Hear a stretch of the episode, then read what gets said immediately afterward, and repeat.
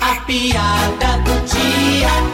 Um cliente chega na concessionária para comprar um carro. Opa, meu amigo, tudo bem? Tudo bem? Em que posso ajudá-lo? É, porque eu queria saber quanto é que tá o preço daquele carro ali, ó. Ah, aquele carro ali tá em uma promoção imperdível. Já sei até qual é. Comprou, levou, é isso? Tô brincando, rapaz. E que promoção é essa, hein?